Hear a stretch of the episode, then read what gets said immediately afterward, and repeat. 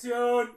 Ya casi se acaba el año y les juro, por mi santa madre, ¿Para qué tanto juramento? Eso te quita credibilidad a ti, eso te quita seguridad a ti. que casi no llegábamos, pero parece que hay un poquito más de energía y de luz al final del túnel. Y eso siempre se agradece. Si me ven jodido es porque el productor decidió que hoy era un buen día para probar el 4K después de una semana donde he dormido creo que tres horas para poder llegar decentemente a este lugar. Pero estamos contentos. En el capítulo de hoy regresamos a esos bonitos casos donde pareciera que las decisiones malas se tomaron en buenas condiciones, pero igual terminaron siendo malas ideas. Pero antes, no quería dejar pasar esta bonita oportunidad de agradecer a unos cuantos crononautas por acompañarnos en este viaje. Estos crononautas nos apoyan escuchando, compartiendo o simplemente dando like a nuestros posts, promos y cualquier cosa que publicamos. Así que, por esta ocasión, y solo porque estoy de muy mal humor, les presentaré el hermosísimo cuadro de honor crononáutico. Le queremos dar eternas gracias a, si digo su nombre de, de, de usuario y no su nombre real, perdón, pero pues es que hay unos que conozco y otros que no conozco. Entonces, muchas gracias a Laura Ugalde. Un aplauso. También a Sandía Tropical. Un aplauso a la Sandía Tropical. Un aplauso también a una Ferluna. Otro a Axel Khan. Que ya lo habíamos mencionado, pero se volvió a ganar otro aplauso. A el señor Yves Loop. O Yves Loop, no sé. Pero también, gracias. Y sobre todo al señorón Eric Romo. Eh, maestro eh, Carlos Muñoz de la consultoría. No, no no, Carlos Muñoz. Al maestro Eric Romo, líder espiritual de batería, consultoría estratégica. Un abrazo, muchas gracias por el apoyo, muchas gracias por replicar, por contestar, por mandarnos mensajitos, por todo lo que hacen. Ustedes también nos mantienen vivos y haciendo este programa, así que beso en el chiquis triquis. Bueno, en la parte que ustedes quieran. Ahora sí, regresando al tema, nuestros personajes del día de hoy, porque son dos, aunque nos concentre... Rápido.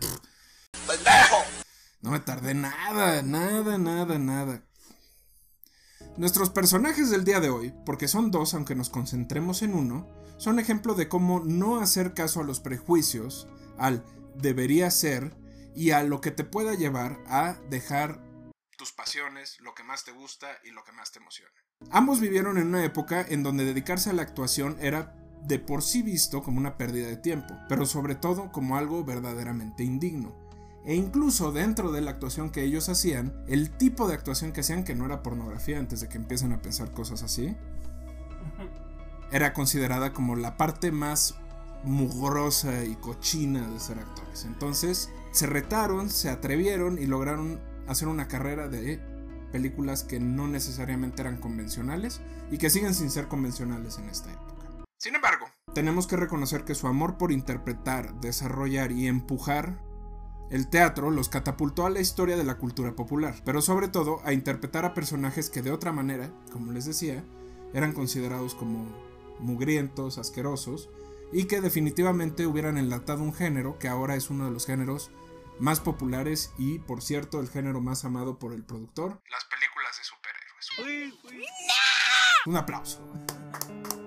No es cierto.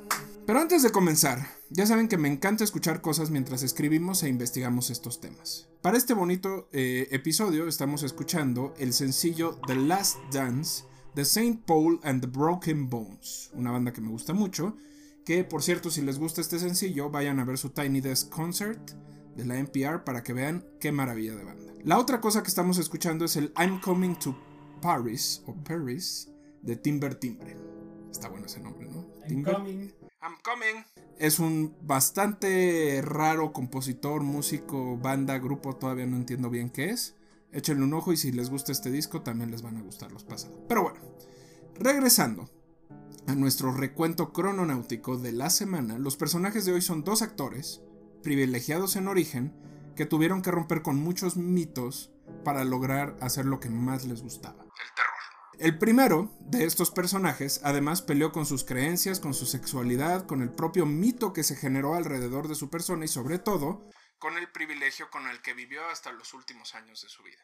El segundo tuvo que huir de su propio país, enfrentarse a un país que aún al día de hoy dice que no es racista. Quede- quédense, quédense y lo descubrirán al final de este bonito programa después de cuatro horas de biografía. También tuvo que batallar con el olvido, el desapego y un público que nunca le dio el reconocimiento real y necesario que debía tener. El día de hoy hablaremos de dos maestros del terror, pero que en el fondo fueron grandes actores, comediantes, escritores y en general piezas fundamentales en sus países en la creación de la cultura cinematográfica y teatral. Estamos hablando de Vincent Price y el maestro Germán Robles. Este es el Cronautas 26 y...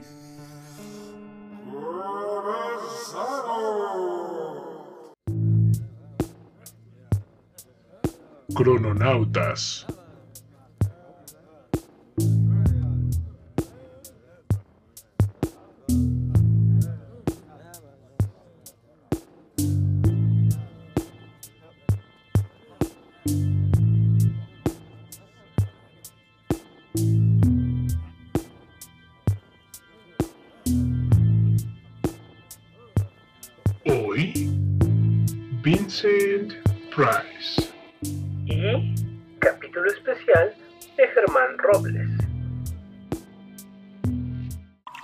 Capítulo 1. La cuna de oro. 1911. México se encontraba en una... vam- aguanto, ya no aguanto. 1911. México se encontraba en una batalla campal por definir su rumbo, con tres presidentes el mismo año, Díaz hasta mayo, Francisco León de la Barra hasta noviembre y el victorioso por un ratito, Francisco J. Madero de la Cueva.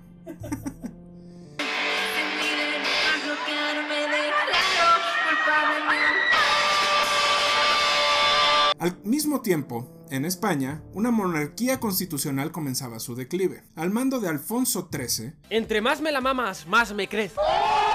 un rey que asumió su rol a los 16 años, el intento de restauración del rey o de la monarquía se encontraba con mucha oposición, no solo dentro, sino fuera de España.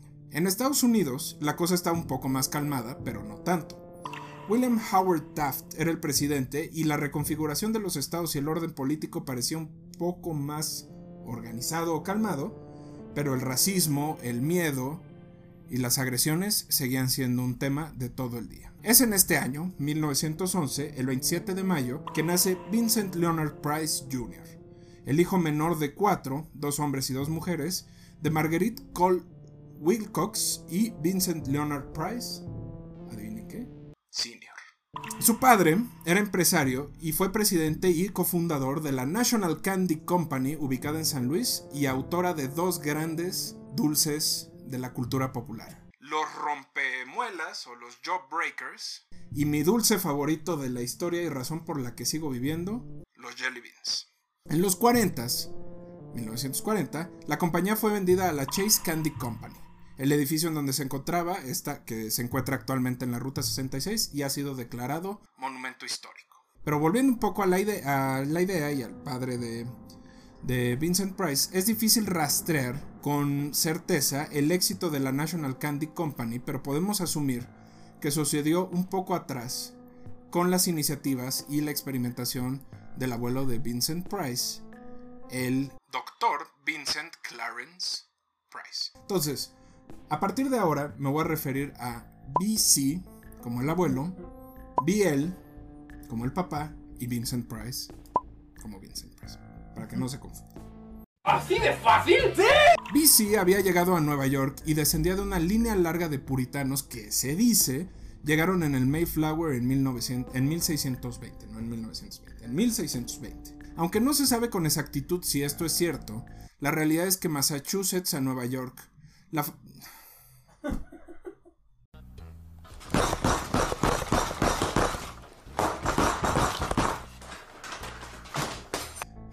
BC había llegado a Nueva York y descendía de una línea larga de puritanos y se dice que llegaron en el May... En el Mayflower.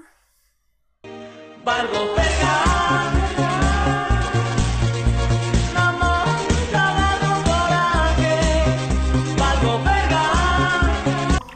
Había llegado a Nueva York y descendía de una línea larga de puritanos que se dice llegaron en el Mayflower en 1620. Aunque no se sabe con exactitud si esto es cierto, la realidad es que Massachusetts fue el lugar donde... Massachusetts. Ya estoy hasta los huevos. Pero hasta los huevos. Aunque no se sabe con exactitud si, si esto es cierto, la realidad es que de Massachusetts a Nueva York, la familia Price pasó del puritanismo al liberalismo sin perder la noción de superioridad sobre el resto de los pobladores de la nueva tierra. Acuérdense lo que les contábamos en el episodio de Salem, donde los puritanos sentían que venían a esta tierra a salvar a los nativos americanos, a los irlandeses y a otro tipo de pobladores de el mal del diablo, ¿no? Y esta familia Price precisamente viene de este pensamiento. Y se los cuento porque todo esto tiene una razón de ser y van a ver para que solo tenganme un poquito de paciencia.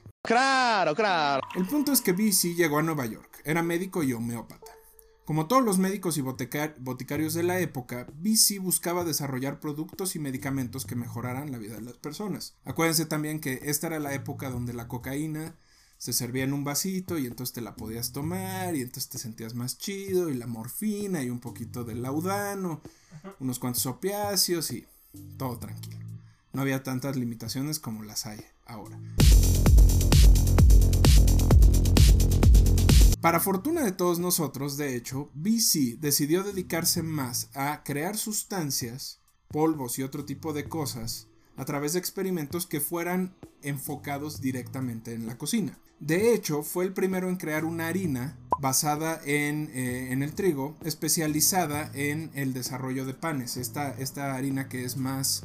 eh, ¿Cómo se llama este producto? Es este levadura. Más orientada hacia la levadura. Que eh, le llamaron The Dr. Price Powder. Eso en realidad fue lo que le dio el dinero a la familia Price. De hecho, y este es un dato que no puedo comprobar, pero me encanta pensar que sí es cierto, el libro de Roald Dahl, de Charlie y la fábrica de chocolates, se dice está basado en la historia familiar de los Price. ¿Por qué? Porque se supone que es una historia invertida. Si se acuerdan de la película, en la película eh, Willy Wonka decide volverse eh, eh, chocolatero contraponiendo a su doctor, a su papá que era doctor. La historia de los Price, eh, Biel, el hijo o el padre de, de Vincent Price, reta a su papá doctor y se vuelve también creador de dulces. Entonces se supone, se dice que Roald Dahl usó un poco de esta historia para crear su propio mito. Si eso no es, yo voy a decidir que sí lo creo. Pero bueno, el punto es que cuando Biel, el padre de Price, recibe la fábrica, decide eh, convertirla en una fábrica de dulces y ya contaba con un éxito y un reconocimiento local bastante fuerte. De hecho, era considerada, según, según algunos de los registros del estado de San Luis, como una de las más prolíficas tanto por el número de personas que empleaba como por lo perdurables que han sido varios de los productos que Price, el doctor, creó en, en aquella época. Así, al fundar su empresa de dulces, se dedica a ello y la verdad es que le va incluso mejor que a su papá. Hay una, hay una anécdota ahí que es después de la Primera Guerra Mundial o durante la Primera Guerra Mundial, las fábricas de chocolates tienen que cerrar porque los pocos empleados que quedaban, unos se fueron a la guerra y los otros tuvieron que trabajar en las fábricas que estaban creando armamento. Entonces, la única fábrica que se quedó trabajando, la única fábrica de dulces que se quedó trabajando, fue la National Candy Company, porque sus dulces valían eh, un dime, que es un centavo. Entonces, como era algo que era necesario para mantener el ánimo y el bienestar de la gente, los gobiernos decidieron dejen esa que es muy barata y las más caras ciérrenlas por ahora para que se vayan a trabajar en otros lados. De hecho, en esa época solo contrataron mujeres, solo había mujeres en- trabajando para la National Candy Company. Volviendo al, al tema, como pueden notarlo, la vida de Price siempre eh, estuvo rodeada de privilegio, pero no necesariamente implica que fue del todo fácil. Sí fue fácil, bastante, pero no fue tan fácil. Por ejemplo, su padre era un tipo bastante duro y distante. Sobre su relación con él hablaría poco, pero siempre se mantuvo eh, sobre la idea de que el teatro lo había salvado de tener un trabajo en una oficina. Digo, no es lo mismo tener un trabajo de oficina como el productor y el mío, ¿En serio vas a seguir más años en ese trabajo que tanto odias y que te hace mal? que tener un trabajo de oficina siendo el dueño de una empresa. Pero bueno, cada quien mide las cosas como le, como le ha ido. ¿Qué dijo? Logró huir a Yale donde consiguió un grado en letras inglesas e historia del arte. Luego quiso seguir por ese camino en Londres, pero ahí fue donde el teatro lo enamoró. Pero antes de continuar, ¿se acuerdan que les había dicho que todo el contexto histórico iba a funcionar y no era nada más para llenar cachos y que el productor no me regañara porque está muy corto el capítulo? No me acuerdo de nada. Resulta que uno de los primeros escándalos o problemáticas que tuvo Price como actor fue su postura política. Como heredero de estas dos figuras y criado en una jaula de oro, Price era antisemita, anticatólico y estaba muy emocionado por la llegada de Hitler al gobierno alemán. ¡Ay, no mames! ¡No mames! Su hija escribiría al respecto en su biografía. Cuando de joven fue a Alemania y a Austria, le sorprendió mucho lo que estaba pasando con la República de Weimar. Así que cuando Hitler tomó el poder, en lugar de verlo como una fuerza de peligro, solo pensó que Hitler iba a regresar el orgullo alemán. Obviamente también expresó estas ideas en lugares públicos, mandó cartas con esos mensajes y en general era una opinión que compartía en muchos espacios. En el fondo, lo que estaba reflejando era su privilegio, su propia capacidad analítica nula y su poco conocimiento sobre la política mundial. Pero para fortuna de él y de todos los amantes de sus películas, a la historia llegaron dos grandes, grandes mujeres, Lillian Hellman y Dorothy Parker. Hellman, escritora de obras, y Parker, de poesía y crítica literaria, eran mejores amigas y colaboradoras, y además formaban parte de la élite progresista y cultural de Nueva York. Sobre cómo lo ayudaron se sabe poco. Recordemos que esto sucede entre la Primera y la Segunda Guerra Mundial. De hecho, en la víspera de la Segunda es cuando se empieza a unir a este grupo. Las atrocidades del gobierno nazi, como tal, todavía no estaban tan claras y sobre todo no se sabía mucho. Acuérdense también que, por ejemplo, el asunto de los campos de concentración no se sabría hasta 1960 o 1970. Entonces estamos hablando de que una persona por ahí del 38 al 40 no tenía en realidad mucho contexto. No lo estoy justificando, era un racista de mierda. Nomás les estoy contando para que sepan por qué no se sabía mucho. Aún así, con la inteligencia y la, la astucia de las escritoras, Price comenzó a entender muchas cosas. Entendió, por ejemplo, que no todo es culpa de los judíos, entendió que los alemanes y los europeos no son una raza superior por resultado, la diversidad sexual es normal y sobre todo la multietnicidad fue lo que realmente construyó Estados Unidos. Por cierto, siguió creyendo que el comunismo era el peor peligro del mundo. Pero bueno, se pueden pedir algunas cosas, pero no podemos pedir todo. Con el tiempo, decidió esconder este y otros secretos de los que hablaremos más adelante, pero a partir de ahí, Vincent Price se convirtió en esa figura la que ya conocemos o la que tenemos en la mente, donde era caracterizado como una persona liberal, progresista y en apoyo de muchas causas sociales importantes. Pidió a todas las personas que habían escuchado, leído o tenían en su poder algún tipo de documento que demostrara su racismo, que desaparecieran esas, esas cartas, pero como su hija Victoria lo señaló después, esta fue la relación central por la cual él y su familia comenzaron a separarse y a distanciarse.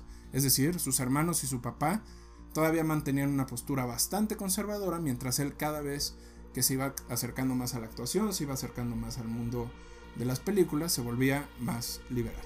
Además de no querer manejar la compañía como con su hermano mayor, su padre era creyente de que estas ideas lo estaban dañando y que, tal como encontraba a su hijo, tenía una actitud extremadamente rebelde. El menor de los Price era visto como un rebelde sin causa, que además no sabía lo que quería, pero irónicamente, y como pudimos ver, lo sabía bastante bien. Sabía esto, o tan bien sabía esto, que se dice que a los 12 años compró una réplica eh, firmada y autentificada de Rembrandt, con su propio ahorro y su dinero, que fue ganando de hacer favores, no y ayudar a sus hermanos en tareas cotidianas. Es decir, Vincent Price siempre estuvo enamorado del arte, siempre estuvo enamorado del teatro y siempre estuvo enamorado de la expresión artística. El punto aquí es que el rompimiento con su familia fue una realidad y lo colocó en una posición franca para lo que después conoceríamos como una gran carrera. Sobre todo, también nos ayudó a que este personaje se entendiera mejor a sí mismo y lograra tener mejores papeles, mejores expresiones y mejores contextos. Capítulo 2. No solo soy terror. Retomando un poco su carrera y dejando solo por un momento el chismecito, Ay, no, eso dijo más.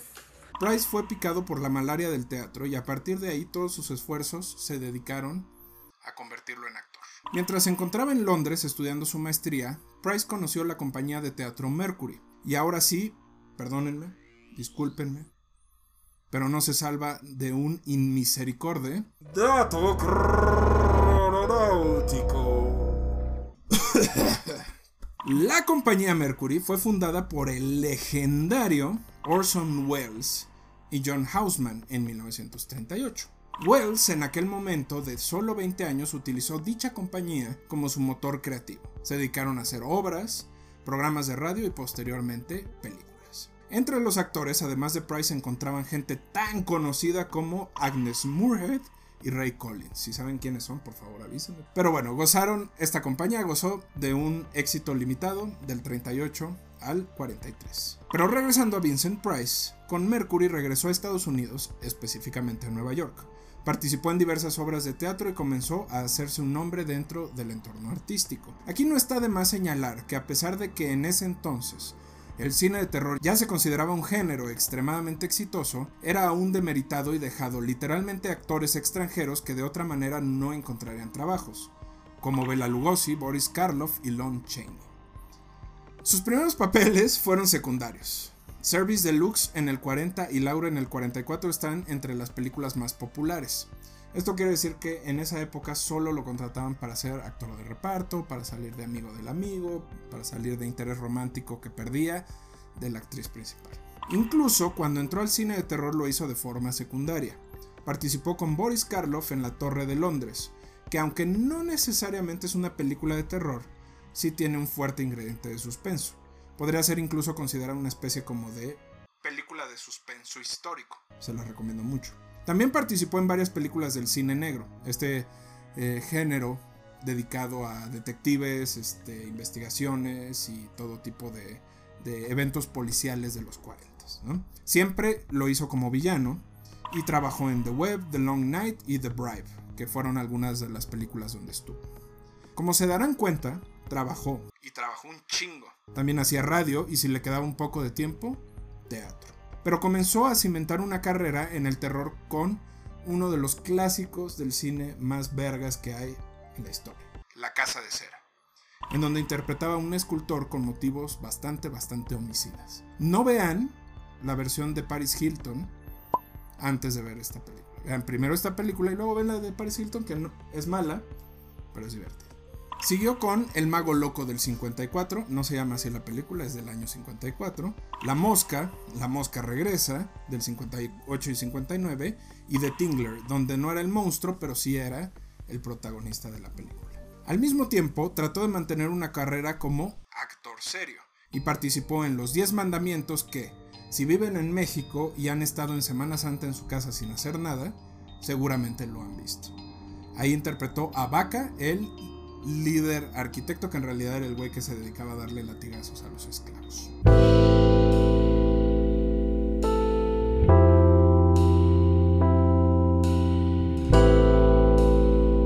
Llegaron los 60s y los 70s, y como saben, la vejez era una primera carta de negación para cualquier actor. A pesar de mantenerse activo, Vincent Price no era reconocido como un actor central o principal, y de hecho muchos mitos y especulaciones se vivieron en aquella época. El más fuerte y el que más le generó problemas fue el de su sexualidad. Y aquí vamos a tomarnos un tiempecito para entender qué elementos construyeron esta creencia. Por un lado, Price tuvo tres esposas que por lo menos dos declararon que era imposible vivir con él sin tener el miedo de que las engañara. Otro fue una batalla que sostuvo y es una batalla muy divertida si pueden encontrar notas o pueden buscar notas dedicadas a esto con la ex cantante y ex reina de belleza Anita Bryant, que era una especie como de portavoz del movimiento conservador y anti-homosexual que además se dedicaba a criticar todo lo que podía. Era una especie como... No sé quién será así ahorita aquí en México, pero... como la Iglesia Católica, como cualquier otro organismo que esté en contra de la libertad eh, sexual de las personas. Pero lo interesante es que las peleas que sostenían eran muy eh, atrabancadas y de hecho Anita Bryant no solo se peleó con Vincent Price, se peleó con un montón de gente, incluido Harvey Milk, que es uno de los primeros eh, políticos que se dedicaron abiertamente a pelear por las causas de la comunidad LGBTIQ+. ¿no? Entonces llegaremos a ese punto después. El punto es que Price se declaró aliado e incluso llegó a participar, además de en las demostraciones y en las manifestaciones, en comerciales y promocionales orientados en mejorar la salud sexual y desmitificar el VIH como un padecimiento que solo personas homosexuales sufrían. Sobre sus posibles parejas o romances fuera de matrimonio se sabe muy poco. Como siempre, mucha de su vida personal está ligada al secreto y discreción, pero su hija Victoria nos da un poco de detalle. Diría ella en su libro Biografía sobre Vincent Price. Estoy prácticamente segura de que mi papá tuvo relaciones románticas y sexuales con hombres. Estoy 100% segura que mi papá amaba y apoyaba a la comunidad LGBTIQ. Bueno, no dijo eso todo, pero yo lo estoy. De hecho, cuando le dije a mi papá sobre mis preferencias sexuales, él me contestó, ¿sabes? Sé cómo te sientes porque he tenido esas profundas y amorosas relaciones con hombres en mi vida de las que todas mis esposas se han sentido profundamente celosas. Incluso, su última esposa, Coral Brown, abiertamente bisexual, sostuvo una relación abierta con el actor en sus últimos años. Cuestión que hacía pensar al resto de la comunidad que solo estaban fingiendo que estaban casados, pero que la propia hija de, de Price diría que más bien era una relación donde había mucho amor, mucho respeto y sobre todo mucho cuidado del uno al otro. Esperemos que estén disfrutando este Crononautas 26. Ya saben que somos harto hambreados, harto cochinos, así que nos pueden ayudar harto. Ya sea a través de compartirnos en sus redes sociales como el cuadro de honor que les presentamos al principio, como interactuar en nuestras publicaciones, unirse al canal de YouTube o nada más de darle play o like, nos ayudan bastante. También nos pueden seguir en cualquiera de nuestras redes en guion bajo clase medieros, los cronautas podcast o deportes guion bajo sofá. Si ya les caemos chingón, si ya saben que esto va para algo chido, nos pueden hacer una donación. Si lo quieren hacer en forma regular, vayan a patreon.com diagonal en guion bajo clase medieros. O si solo quieren hacer una donación única, vayan a buymeacoffee.com diagonal los crononautas. Vamos a ver qué terror nos preparó la producción para este intermedio. Vamos a saludar a nuestros eh, Patreons del mes de octubre y regresamos. Intermedio clase mediero. Good morning, everyone, and welcome back to yet another round of No Bones, the game where we find out if my 13 year old pug woke up with bones, and as a result, what kind of day we're going to have. Now, I can't tell you how thrilled I am that his body has become a harbinger of our collective truths. Oh my gosh, oh, it's a Bones Day. Look at that. Steady as the beating drum. Okay, you know what that means. Treat yourself today. Get that extra guac, buy that jet ski, buy insurance for that jet ski, buy a place to store that jet ski. Treat yourself today. Bienvenidos a un capítulo más de A que no sabías que todavía existía, patrocinado por Bumpy. Este lugar comenzó siendo una base naval. Después del 9 de septiembre fue nombrado centro de detención. Barack Obama prometió cerrarlo. Solo un par de los cheques por su renta han sido cobrados. A que no adivinas qué es. Uno de los tantos deseos de Charles Manson, además de ser líder espiritual, era convertirse en un famoso cantante de folk. Con más de 80 canciones y un disco en su haber, Manson estuvo cerca, pero no lo logró. ¿Qué fue lo que pasó? Resulta que después de divorciarse, Dennis Wilson, baterista de los Beach Boys, hizo un viaje por California.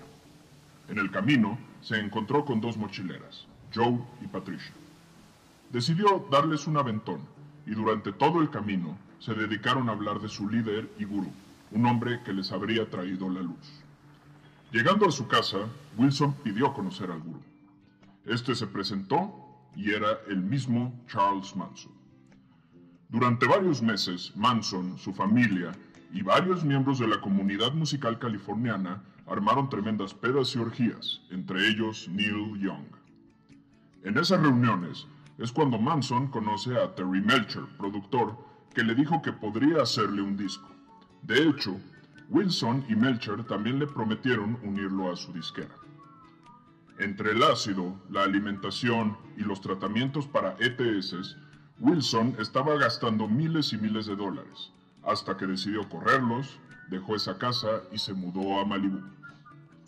Con la puerta cerrada, Manson decide contactar a Melcher que, con la cabeza más clara, le dice que no tendría contrato y que no le grabaría nada. El 9 de agosto de 1969, la familia de Manson irrumpe en la casa de Melcher localizada en Cielo Drive. El problema, el productor habría rentado la propiedad al entonces joven director Roman Polanski, y en aquellos días su esposa Sharon Tate y algunos amigos se encontraban ahí. La masacre sucedió, incluido el hijo no nacido de Tate. Días después, Manson encontraría a Melcher y lo amenazaría de muerte. Al poco tiempo, se descubriría su conexión con este y otros asesinatos y sería detenido en el rancho Span. Wilson nunca declaró en el caso y décadas después se descubriría que, incluso antes de ser detenido, él ya sabía la conexión de Manson con los asesinatos. Incluso le contaría a un amigo que la razón real por la que dejó de frecuentar al gurú sería porque vio cómo mataba a un gato negro, refiriéndose a otra persona. Imaginen qué hubiera pasado si le hubieran hecho el disco. Yo soy Baltasar y este fue un Crono Nube. Pasen buena semana.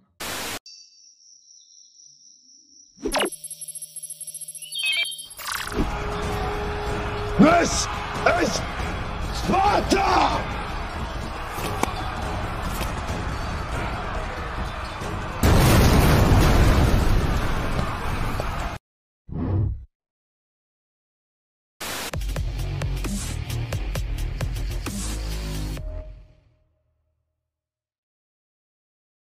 ¿Qué tal? ¿Cómo están? Bienvenidos a otra cápsula Deportes desde el sofá. Se necesitaron 17 cápsulas para que ahora sí estuviéramos en un sofá.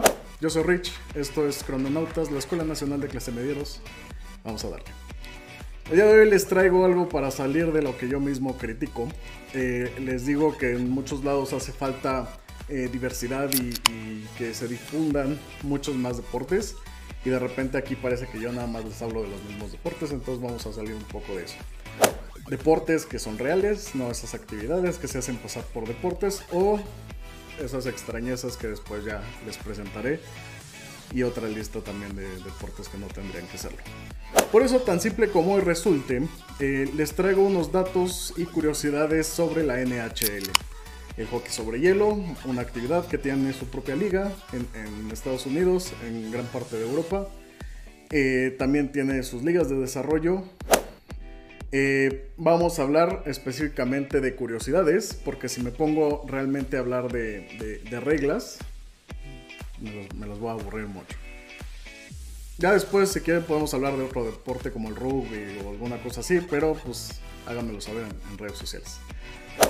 Empezaré, desafortunadamente para ustedes, vámonos al inicio de todo, porque son dos cosas eh, que tendríamos que tomar en consideración. Uno, la gente cree que la primera, el, el, primer ejemplo que se dio de hockey fue por ahí de los 1700, cuando era una actividad que se realizaba entre los irlandeses y los franceses allá en Europa. Pero otros mencionan que en realidad fue inventado por ahí de los 1800 por los canadienses que salían a patinar en los estanques congelados de Ontario con palos de madera hechos en casa. Bueno, ahí estuvo su primer punto. Eh, la liga fue inaugurada, la NHL, el 22 de noviembre de 1917 con tan solo cuatro equipos. El Montreal Canadiens, el Montreal Wanderers, el Ottawa Senators y el Toronto Arenas, siendo este el primer ganador de la Stanley Cup en la NHL en la historia. Ya que estamos enlistando equipos, los últimos que se integraron a la liga fueron el Seattle Kraken, que se integró este año, y Miss Vegas Golden Knight, fundado en el 2017. Hablando de trofeos, la Stanley Cup es el trofeo con más años de existencia en la historia que se otorga a cualquier franquicia deportiva profesional en todo Norteamérica. Y es llamada así porque el trofeo lo donó Lord Stanley of Preston, el entonces gobernador general de Canadá. Ya que hablamos de equipos y de la Stanley Cup, los Montreal Canadiens son el equipo que más ha ganado la copa con 23 ocasiones que han levantado este trofeo, siendo la última en 1993. Eh, seguido por los Toronto Maple Leafs y luego los Detroit Red Wings. Y de la lista de todos los equipos de la NHL, son 6 los equipos que no han ganado nunca en su historia. Eh, con cierta facilidad y cierto conocimiento de hockey, podemos decir que Wayne Gretzky es el mejor jugador de la historia de la NHL y del deporte en general, siendo que tiene cerca de 61 récords de la liga, muchísimos más que cualquier otro jugador. Ya que mencionamos el trofeo, es de saber que usualmente los nombres de los ganadores se graban en la copa, cumpliendo ciertos requisitos y requerimientos para que realmente su nombre pueda aparecer ahí. Con esto dicho, verás una infinidad de errores ortográficos en los nombres de los jugadores, siendo el ejemplo más notable el de Jack Planté, ganador de la Stanley Cup 5 veces y que las 5 veces pusieron mal su nombre. Aquí es de mencionar que tan solo 12 mujeres tienen su nombre grabado en la copa, ya sea como dueñas o ejecutivas de algún equipo. En esencia, en el hockey puedes tener una lista de porteros de emergencia eh, en caso de que tus dos porteros registrados en el roster no puedan jugar. Siendo el caso eh, más reciente, en marzo del 2018, en un juego de los Chicago Blackhawks, pusieron en la portería al contador Scott Foster para jugar en dicha posición y cubrir su beta. Un dato que podríamos decir tal vez triste, dependiendo de cómo ustedes lo vean. En la temporada debut de los Pingüinos de Pittsburgh de 1968, a mitad de dicha temporada presentaron a Pete, un pequeño pingüino ecuatoriano, como mascota, a quien dicen que los ejecutivos del equipo tenían la gran intención de enseñarle a patinar.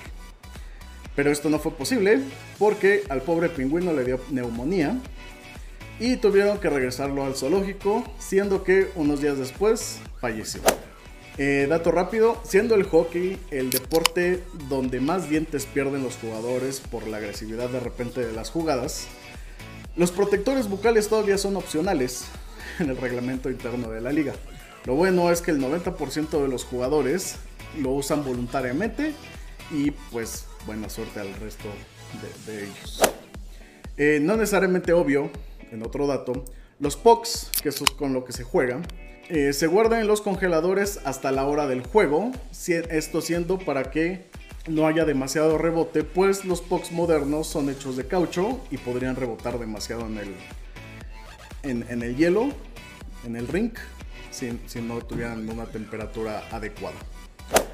Eh, por más increíble que parezca, el último jugador que jugó sin casco en la liga fue Craig McTavish, quien se retiró nada más y nada menos que en 1997. Todavía en el 97 alcanzó a jugar sin casco. Y en la misma línea, Andy Brown fue el último portero sin jugar con máscara, pero eso fue en 1974. Qué. Y por último, por si querían saberlo, porque pues obviamente no necesitan saber esto, eh, Frank Zamboni fue quien inventó la máquina para limpiar el hielo en 1949. Bueno, ahí lo tienen, más datos que no necesariamente necesitan, pero les servirá para conocer acerca de otro deporte.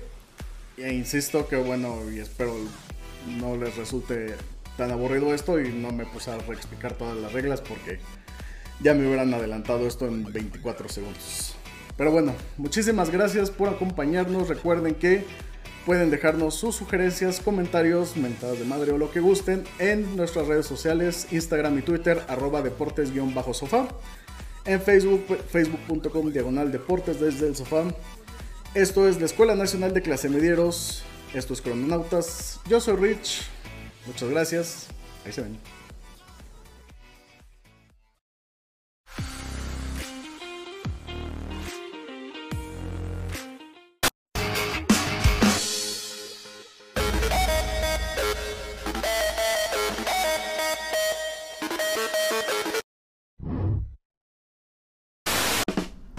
Efectivamente, estamos hablando de la prisión de Guantánamo, que no se ha cerrado y simplemente se han hecho bien pendejos. Esto fue a que no sabías que todavía existía.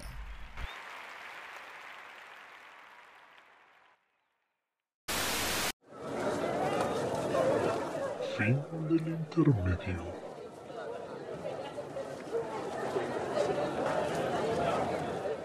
Capítulo 3. Ya no soy el Candy Kid. Los años 70 fueron raros. No solo por lo que pasaba en el mundo, sino porque para trabajar, Vincent tuvo que aceptar papeles en la naciente y fulgurante industria del cine B. Mientras hacía eso, prestaba su voz para lo que pudiera. Programas de radio, de televisión, hacía cameos en programas infantiles y todo lo que se le presentara. Esto le dio nueva luz eh, con los jóvenes de la época que estaban especialmente desencantados del movimiento hippie del Flower Power y buscaban imágenes oscuras, este, densas, de maldad, que les ayudaran a entender cómo se sentían. Un ejemplo de esto puede ser Alice Cooper, que invitó a Price a grabar primero la narración de uno de sus discos y luego un especial de Halloween que se publicaría por ahí del año 1974. Deep Purple también lo invitó a narrar su musical y años después le dedicaron una canción de nombre, obviamente, Vincent Price. Incluso, CC Top les compuso, le compuso una canción que se llamaba The Vincent Price Blues.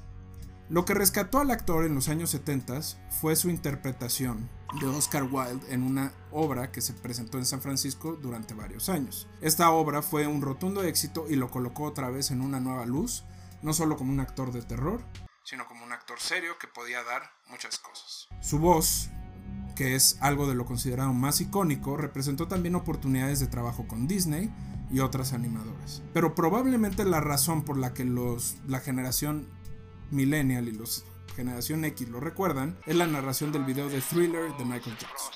El primer corto acompañado de una canción que se transmitía, que se transmitía por completo en la televisión. No sé, igual a ustedes ya les parece esta cosa muy rara, pero en aquella época o había video musical o había programa de televisión. Thriller es el primer eh, corto musical que se transmitía completo en un canal de videos y viceversa. Se, también se transmitía completo en canales de televisión. De hecho, en México lo pasaban mucho antes de cerrar transmisiones en el canal 5. Eso demuestra, señores, señoritas, señores, mira.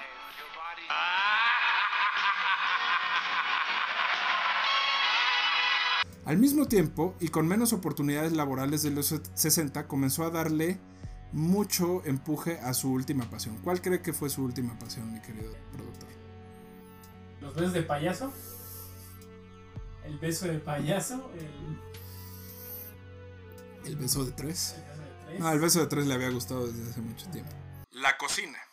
Publicó cuatro libros de cocina en conjunto con su segunda esposa Mary y tuvo un programa para la televisión inglesa sobre el tema. Esto lo llevó a diversos programas de televisión, incluido el de Johnny Carson, y también lo llevó a muchas partes del mundo donde recolectó varias recetas de cocina y las puso en sus libros.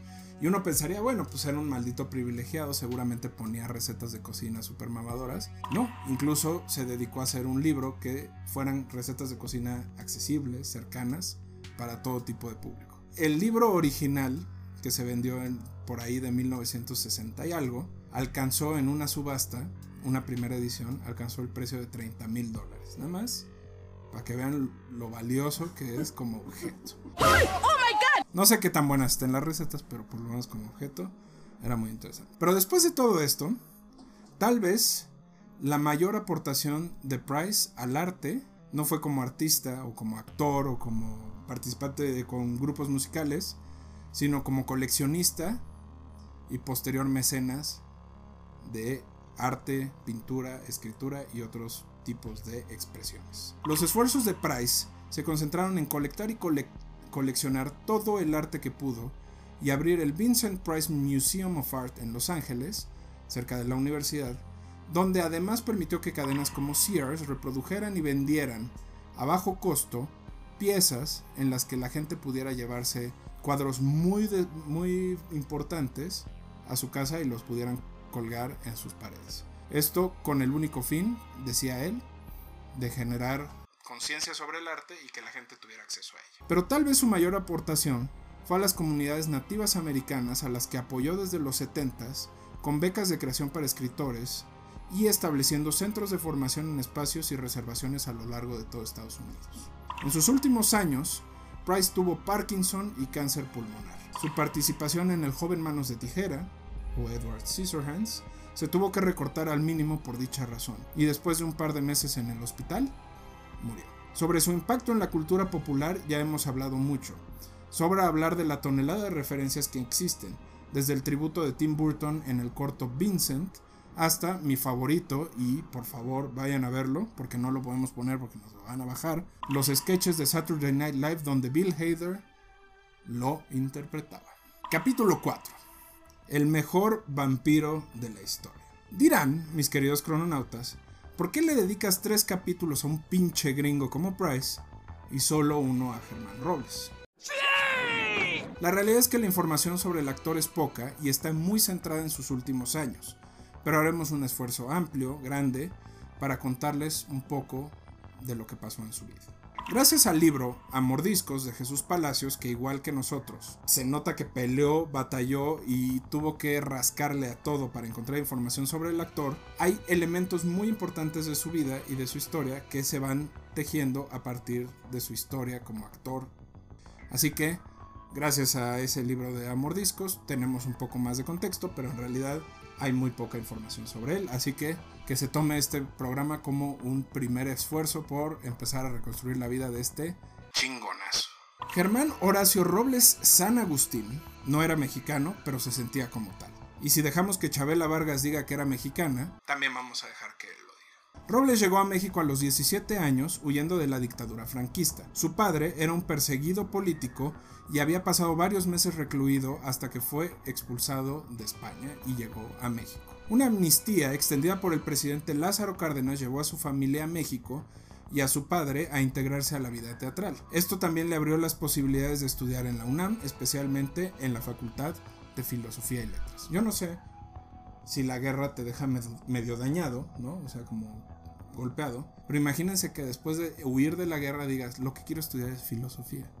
¡Neta me lo juras! El problema es que a pesar de que el presidente abrió las puertas para estos eh, refugiados, los mexicanos no estaban muy contentos de recibir a migrantes españoles o de cualquier otra nacionalidad.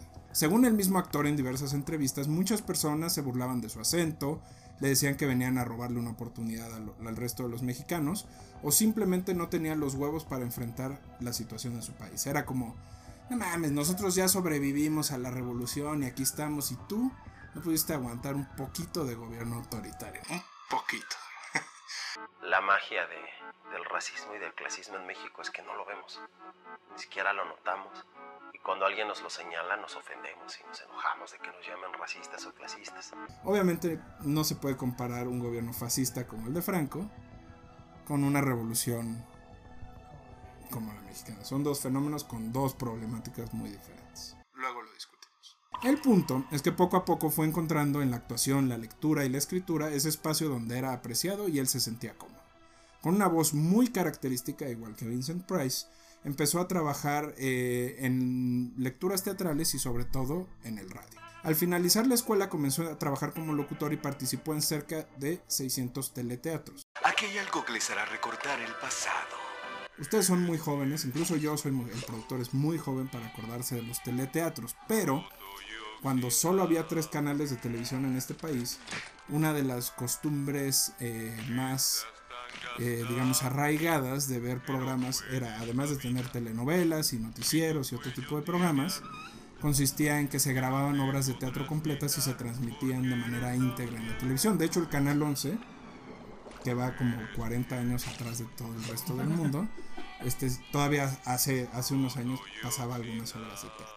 Bueno, él participó en 600, nada más para que se den una idea del impacto. Con el fulgor que el cine de monstruos estaba generando en Estados Unidos, la industria mexicana al mismo tiempo comienza a empujar este tipo de películas y de guiones, no solo a través de los luchadores, que eran los, los como los primeros que empezaron a empujarlo, sino en general recu recuperando historias, mitos y leyendas de la cultura mexicana. Es aquí donde la primera gran oportunidad del maestro sucede. Su primera película, El ladrón de cadáveres, con El Santo, le dio notoriedad, pero realmente la película por la que lo conocemos, lo admiramos y lo respetamos tanto es El vampiro.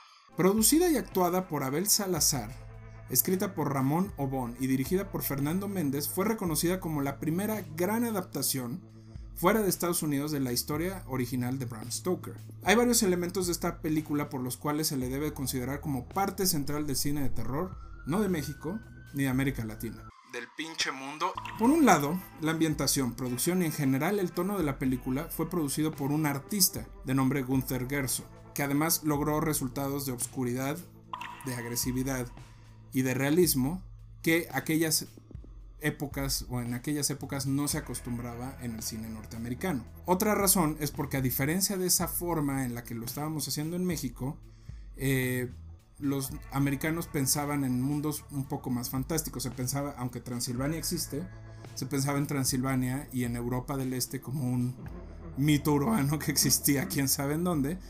Y lo interesante es que la película del vampiro está, eh, digamos, eh, ambientada en un mundo relativamente actual. O era un mundo que era un poquito más real.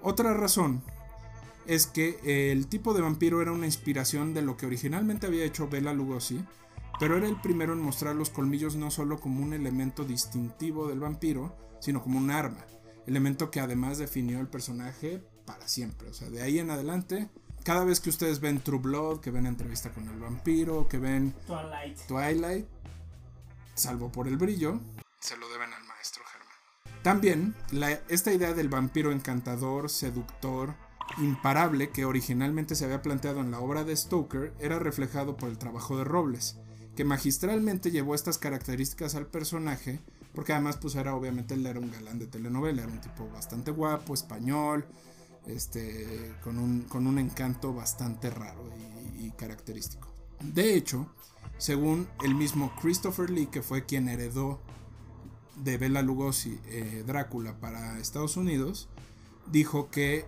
su inspiración y realmente en quien basó su personaje no fue en el de Bela Lugosi, sino en el de Germán Robles. Y de hecho lo considera el mejor Drácula de la historia.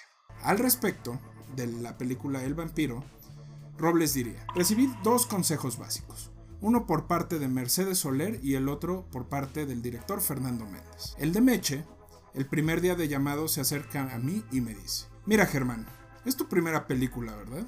No te olvides que el cine son los ojos. Todo lo que tú pienses honradamente surgirá a través de los ojos y facilitará lógicamente la interpretación del personaje que tratarás de llevar adelante. No olvides ser siempre sincero con lo que vas a decir a través de los ojos. Podemos decir tranquilamente que si le daba ojitos de te voy a comer a sus víctimas es porque sí se las quería o se los quería comer. El segundo consejo, dice Germán, me llega el tercer día. Yo todavía no estaba a cámara y se acerca a mí el director Fernando Méndez y me pregunta si ya había leído el libreto. Yo le respondí que sí. Luego me dice, mira, es una película de terror. No tiene nada que ver con el Drácula y te quiero pedir un favor personal como director. Yo no quiero que hagas un monstruo. Quiero que hagas un vampiro cachondo. Quiero que tenga una sexualidad y una sensualidad extrema. Para que haya el acercamiento por parte del género femenino, simplemente la mirada, el tono, la voz, la tomada de mano, la elegancia y lo que se te ocurra. Entonces, diría Germán, esto formó una especie de amalgama muy gozosa que me sirvió para sacar adelante las dos películas y tener el éxito que tuvieron. No obstante el tiempo, no obstante la carencia de efectos, tienen un encanto que yo lo veo y está hecho con gran cariño, con gran amor y llega oportunamente después de un momento de posguerra, no solo en México, sino en el mundo, donde hacía falta contar historias así.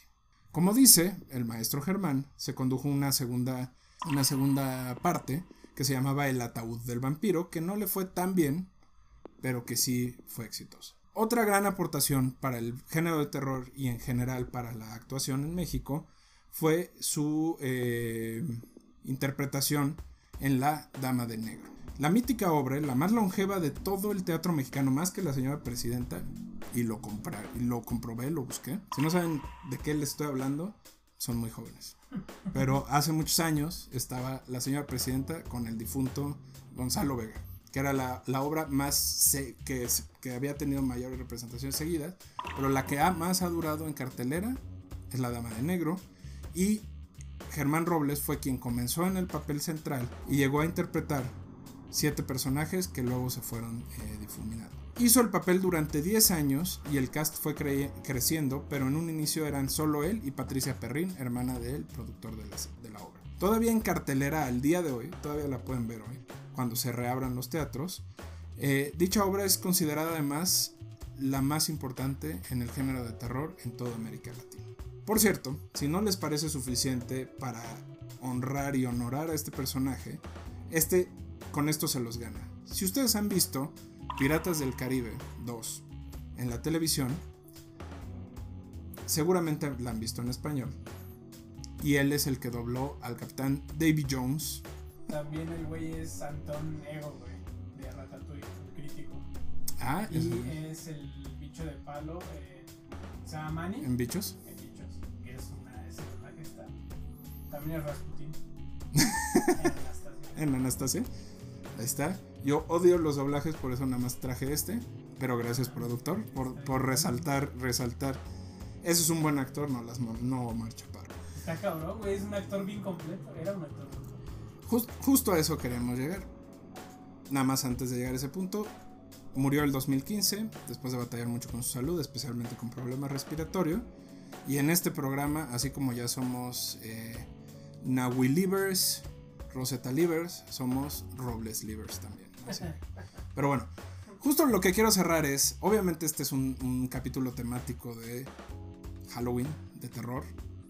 Pero justo les quiero mostrar que estos dos grandes actores fueron actores que se quedaron encerrados en un género, pero hicieron toneladas de cosas alrededor de ellos y sobre todo le dieron una seriedad y un empuje al género que en su época era considerado como el hoyo a donde iban a morir los sueños de los actores.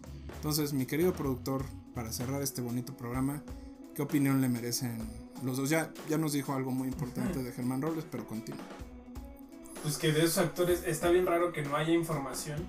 O sea, puedes encontrar la vida de Omar Chaparro hoy en día, pero no de este cabrón que, que le pegó a todo. O sea, es de estos actores, actores que donde lo pongas, el güey hacía muy buen trabajo y creo que muy pocos lo ubican actualmente.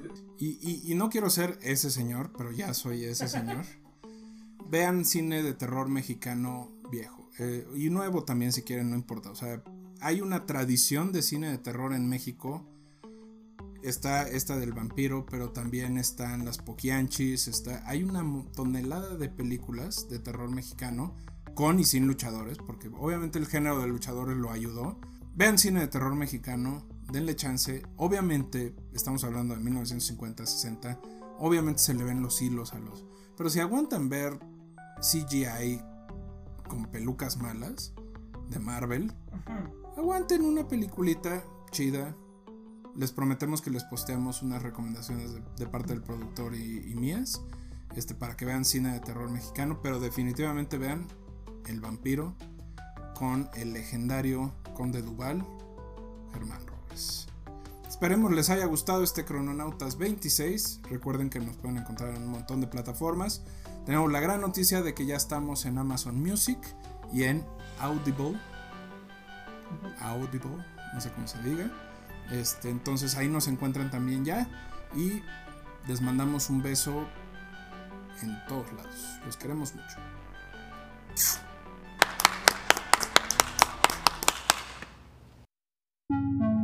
Crononautas. Y estaba valiendo verga.